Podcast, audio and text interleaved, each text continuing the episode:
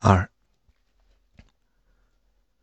作家莫里斯·辛德斯，一九三一年六月回到自己在白俄罗斯的家乡。近四分之一个世纪之前，他移民去了美国。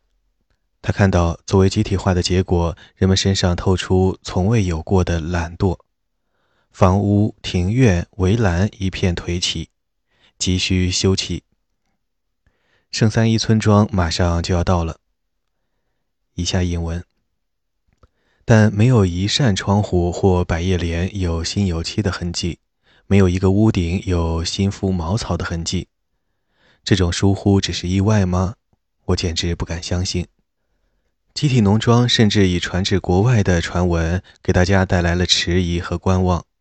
毫无疑问，更打消了改善家居的任何念头。以上引文。辛德斯几乎可在所有的集体化村庄得到相同的观察结果。农民曾把家庭农庄视作自尊和立身的根本，现在没有自己的土地和牲畜，也就不再有依恋感。一旦变为集体农庄工人，也就不再有方法或动力来做任何的维护和改善。农民在集体农庄工作，所得报酬采用口粮的形式。预计他们还会在自留地上种植蔬菜、饲养猪鸡、贴补家用。一年领取现金一至两次，平均下来购买一双鞋。集体农庄的大部分产品通过强制性的合同制度，以低价出售给国家。集体农庄的管理者不得不进一步压榨农民，以挤出日常运行的经费。农民抱怨集体化是第二次农奴制，他们的祖先沦为农奴，受地主的剥削，现在自己也被绑在土地上，受国家的剥削。在经济上，集体农庄是令人沮丧的失败，只有很少量的拖拉机来取代遭农民屠宰的马匹。最初几年，大量土地的耕耘全靠人力拉犁。集体农庄经营不善，像库兹明那样的管理者，其当选靠的是对党的忠诚，而不是农业技能。没有任何东西能够取代所谓富农的主动性和精力。他们是集体化之前工作最勤奋的农民。集体农庄的新工人对工作没有兴趣。只把注意力集中于自己的自留地，或偷占集体农庄的便宜。集体农庄的众多农民难以忍受自己私人财产的损失，他们认识自家的马和牛，尽量选用它们来耕地或挤奶。奥利加·扎普里加耶娃，一九一八年出生于克里沃舍伊诺村，地处西伯利亚的托木斯克地区。家里务农，在六个孩子中，他排行老四。一九三一年，克里沃舍伊沃村集体化，集体农庄拿走他家的大宗财产：三头奶牛、三匹马、农具、大车和两个装满干草的谷仓，只留下鸡和山羊。十三岁就辍学下地的奥利加回忆。我们没有得到集体农庄的任何补偿，必须依靠自留地、鸡、山羊来维持生活。该集体农庄没有拖拉机，耕地仍要使用马匹。集体农庄办事处旁边没有特殊的马棚，保管所有的马匹。但奥利加的母亲像很多村民一样，担心自家的马在那里受委屈，经常将它们牵回家，以确保它们得到梳洗和喂养。为了铲断农民与牲口之间的关联，该区集体农庄主席采用了调动工作的对策。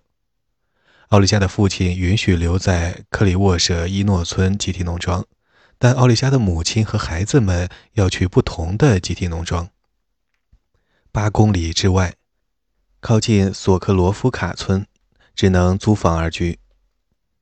奥利加回忆：“我们在那里工作两年，只看到父亲一两次。”因为大家只有一天的休息时间，常常与父亲的休息日错开。一九三五年，全家终于在托姆斯克获得团聚。父亲在建筑工地的马厩工作，母亲得到一份肉类工厂的工作。他们与其他十几个家庭一起住在宿舍，都是背井离乡的前农民。一九三零年是个丰收年，一九三一和一九三二年的收成非常糟糕。然而，国家在一九三二至一九三三年的采购量反而是一九二九和一九三零两个丰收年的两倍多。党的采购计划以一九三零年的好收成为基础。再加上地方官员为求政绩，虚报了1931和1932年的产量。1932年的实际收成与官方数字相比，至少低了三分之一。实际上，它是自1921年那个荒年以来最差的一年。无可避免的后果是普遍的饥荒，始于1932年春天，在第二年达到高峰。生活在饥荒地区的高达七千万人，将近苏维埃的一半人口，死亡人数无法计算，因为其中很多人的死亡并未登记在册。但根据最可靠的统计估测，从1930到1933年，死于饥饿或疾病的高达850万人，最少也有460万人。受灾最严重的地区是乌克兰和哈萨克斯坦，那里的农民抵制集体化特别顽强，粮食征收量也特别高。这种巧合使某些历史学家生疑。罗伯特·康奎斯特即认为，饥荒是故意酿造的，是以共产主义意识形态为动机，对男人、妇女、儿童的大屠杀。这并不完全准确。苏维埃政府无疑要为饥荒负责，但其政策并不等同于饥荒恐怖，不能视作康奎斯特等所暗示的种族灭绝。看到饥荒的规模，政府也大吃一惊，但没有可向饥民提供的储备粮。他仍向受灾最重的地区征粮，只是到了1932年秋季才减少征购数量，这实在是太微不足道，太晚了。饥荒开始肆虐，政府却尽量隐瞒，阻止人们从受灾地区逃至北方城市。然而，还是有数百万人逃离了土地，加入集体农庄的农民当中，每三十人中就有十人永久离开，大多变成了赚取工资的产业工人。到一九三二年初，数百万人朝外流窜，挤在火车站，拼命逃离饥荒地区。城市无法应付这一人群的洪流，疾病到处传染，住房、食品、燃料承受日益增长的压力。为了寻求更好的环境，灾民从一个城镇移至另一个。中央政治局担心工业重镇将充满叛逆的饥民，所以实施国内护照制度，限制农民迁入城镇。新法律规定，成人必须拥有在警方备案的护照，方能获得在城镇就业所必须的居留证。一九三二年十一月，该制度在七个大城市推出，第二年又扩展至其他城镇。警察以此来控制人口流动，还把潜在的反政府社会危险分子，即富农、商人、心怀不满的农民。从城镇中清洗出去，结果数百万无家可归的农民在各城镇之间流窜，在工厂和建筑工地非法打工，直到国内护照制度最终把他们逮住。随着年轻农民离开家园奔赴城市，家庭逐渐解体。那些年间，数百万儿童遭到遗弃。许多农民逃离集体农庄，放弃留在家乡的孩子。富农宁肯将子女送给他人，也不愿把他们带上漫长的旅途，前往特殊定居地或其他流放场所，因为听说那里的条件恶劣，小孩活不长。一名西伯利亚富农解释：“让他们流放我好了，但不会带上孩子，不想遗害他们。”在饥荒受害者中，遗弃儿童的人太多了，母亲将孩子留在人家门口，或送去苏维埃办事处，或遗弃在临近城镇。孤儿们在建筑工地和街上游荡，在垃圾堆里翻寻人家丢弃的食物。他们以乞讨、小偷小摸、卖淫为生。不少人加入在车站、饮酒场所、繁忙大街等聚起活动的儿童帮派。有些遭到警方的围捕，被送去接收中心，再转运至儿童之家和劳教营。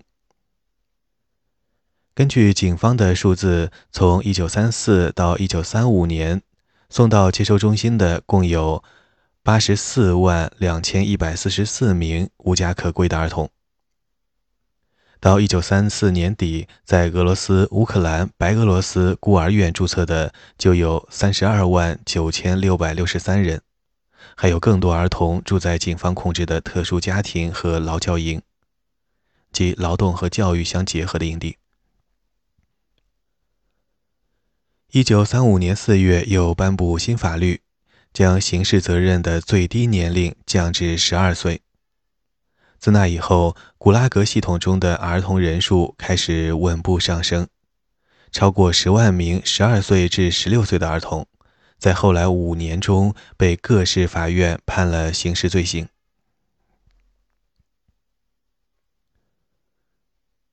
叶夫多基亚·戈洛温和三个小孩离开奥乌霍沃村后，先去了最近的佩斯托沃火车站，约五十六公里的路程。在在那里的拘留营等待。三天后，他们被装上载牛的车厢，前往西伯利亚的科迈罗沃。整个旅途历时六个星期。车厢里坐满各式家庭，男女老少，年龄各异。每节车厢配备一只木桶，全座厕所，一天清空一次。车厢门打开时，外面的警卫分发面包，一人一条。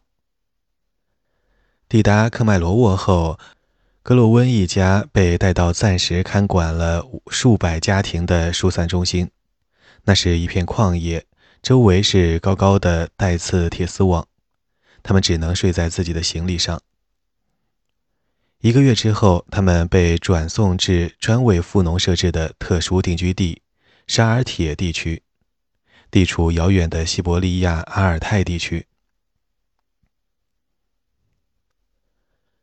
特殊定居地是原始且孤立的营地，大多数仅有简陋的营房，是流放者来了之后自己建造的，可容纳数百人。大家睡在木板上。另有不少特殊定居地，富农们挖穴而居，或住入废弃的教堂、牛棚、谷仓等，居住条件十分恶劣，摩肩接踵，拥挤不堪。莫洛格达附近的普里卢茨基修道院住有七千名流放者，没有正常的厕所和盥洗设施，也仅有一个厨房。在沃洛格达当地，两千人挤入一座教堂。一名见证人如此描述二点五万名流放者在科特拉斯劳改营的生活。以下英文。容纳两百五十人的营房里几乎是一片黑暗，分散的小窗让光线只能照见低层的铺位。居民使用室外的篝火煮食，公共厕所只是栅栏圈起的一块地方。水下面有一条小河，尽管仍在结冰。当地居民锁上水井，说：“你们会感染我们，你们的孩子已奄奄一息。”并按瓶销售。以上引文。特殊定居地严格说来不算监禁，大规模驱逐只是行政命令，不是法庭的执法。从1931年春天起，划归负责劳役的国家政治保卫总局管控。特殊定居地的流放者每月必须向警方汇报一次。古拉格系统的主管马特维·伯曼说：“定居地的条件比劳改营的还要恶劣。男人在伐木营和采矿区从事繁重的体力工作，妇女和儿童的工作稍轻，只有很少食物，一月领取几条面包。如果生病倒下，就只好听天由命了。一九三一至一九三二年的冬季，这样死去的有几十万人。沙尔铁定居地有五座沿河的两层木造营房，其居民约一千个农民，来自苏联各地，其中最大的群体是俄罗斯人、乌克兰人、伏尔加德裔和西伯利亚人。男子赴邻近的伐木营砍树，每个周日回来。叶夫多基亚的儿子阿列克谢·格洛温，虽然仅十五岁，也名列其中。九月一日，他的小儿子托利亚和女儿安东尼娜开始上学。定居地所有的儿童组成一个班级，教室设在营房之中。女孩被迫剪掉辫子。农家姑娘结婚之前的传统发型，似乎在抛弃他们从小濡染的农民文化。为了庆祝新学年的开始，定居地指挥官做了讲话，要孩子感谢苏维埃政权。那么好，那么善良，甚至允许我们富农的孩子上学，长大成为苏维埃的好公民。早期的古拉格系统，即使像沙尔铁那样的偏远孤立的定居地，其意识形态的重点仍放在促使不符合苏维埃人格的人通过改造而重新做人。抵达沙尔铁定居地的第一个冬天异常寒冷，鹅毛大雪压塌了两个营房，迫使许多男孩，包括当时十岁的托利亚，挖地穴而栖。由于没有强壮的男子，他们都在伐木营过冬，只好动员学生清晨起来清理积雪。整个定居地困在深雪中长达数星期，没有粮食补给，全靠从家乡带来的干粮度日。数百人患上斑疹伤寒而倒下，被隔离在单独的营房，因为没有药品，死活全凭天命。叶夫多基亚也患上斑疹伤寒。安东尼娜在回忆录中写道：“以下英文：我们每天去看妈妈，站在窗前，可以看到她躺在木板上，她的头发被剃光了，眼睛睁得很大，目光游移。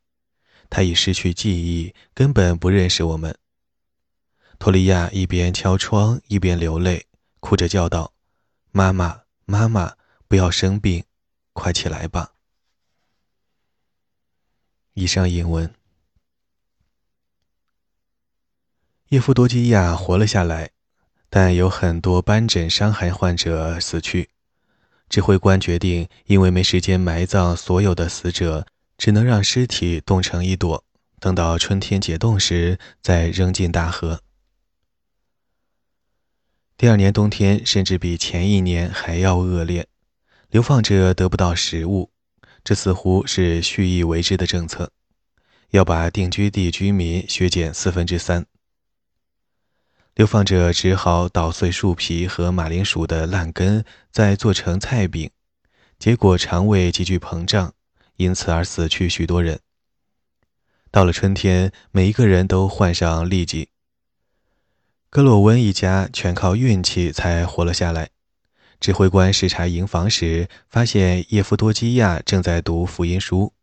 他需要十四人专门前往岑特拉尔尼、鲁德尼克送信和收信，那是古拉格的采矿定居地，单程就有十二公里。他被选上了。每次去送信，就会带上孩子在临近树林收集的浆果，到岑特拉尔尼鲁德尼克的市场出售，再买回食物和衣服。安东尼娜回忆，指挥官当然知道，但装作没看见，因为没有其他人选。有一次，在邮件中收到一包土豆种子，叶夫多基亚带领一组人去播种。安东尼娜回忆当时的喜悦。以下引文：真像是一个节日，我们很高兴参与种植土豆，不管是成人还是孩子，我们都很努力。我们是真正的农民，我们的祖先耕耘土地都有几百年了，现在获准重操旧业。妈妈是大队负责人，西伯利亚人斯内吉列夫是我们农庄的主席。我们因为是富农，不能自组集体农庄。妈妈担心不施肥，土豆恐怕长不好。在种植土豆方面，我们也没有任何经验。到秋天，我们却挖出一个大丰收。那个冬天，再也没人饿死。土豆是我们的救命菩萨。以上英文。德米特里斯特雷勒茨基和家人要在雪地里跋涉几天才抵达第一个流放地，那是一个被人遗弃的大地窖，位于库尔干。